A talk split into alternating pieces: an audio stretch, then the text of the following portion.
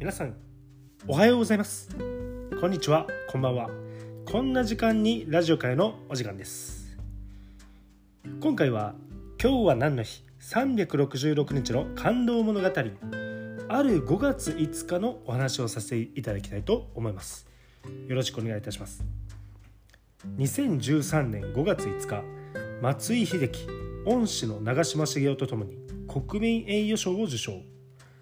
記録より記憶に残る男そんな言葉で評されるプロ野球選手が長嶋茂雄だ。1958年から1974年まで巨人軍の選手として活躍し9年連続優勝に貢献。選手引退後は監督としてチームを率いた。今は終身名誉監督として球団を見守る立場である。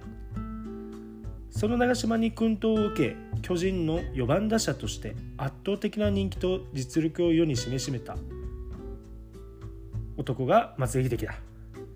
そのパワーから付けられた愛称はガゼイラ。そして松井は日本国内のプロ野球という枠だけには収まらずプロ10年目に海を渡り野球の本場アメリカの大リーグへと移籍。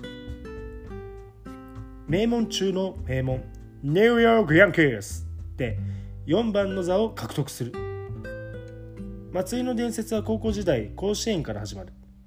星稜高校の4番打者であった松井に対し対戦相手の監督は 5, 打け 5, 5打席とも敬遠を指示したのだ。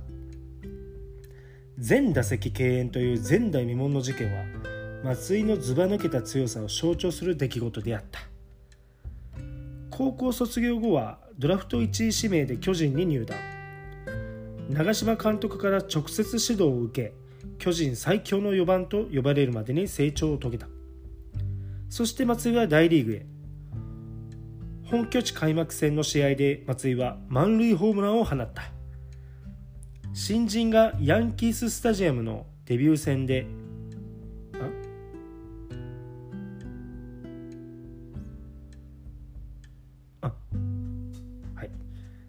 満塁弾を放つのは球団100年の歴史で初めての快挙だ。松井が移籍した後も2人の関係は続いた。古傷の左膝痛が悪化して苦しんだ時にも長嶋は電話で松井を励ましその言葉に松井は涙で声を震わせそして見事に復帰を果たしたこともあった。その後2009年にはチームを優勝に導き最も活躍した選手に贈られる MVP に選出された。そんな松井に恩師長嶋とともに国民栄誉賞を授与するという知らせが届いたのは2013年のことだ。俺はこの賞をもらうほどのことをしたのか？松井は賞を辞退するつもりでいたが長嶋の「うんいいじゃない。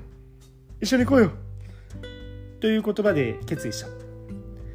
同年5月5日満員の観客で埋まった東京ドームで2人は時の総理から直々にこの賞を受け取ったのだった。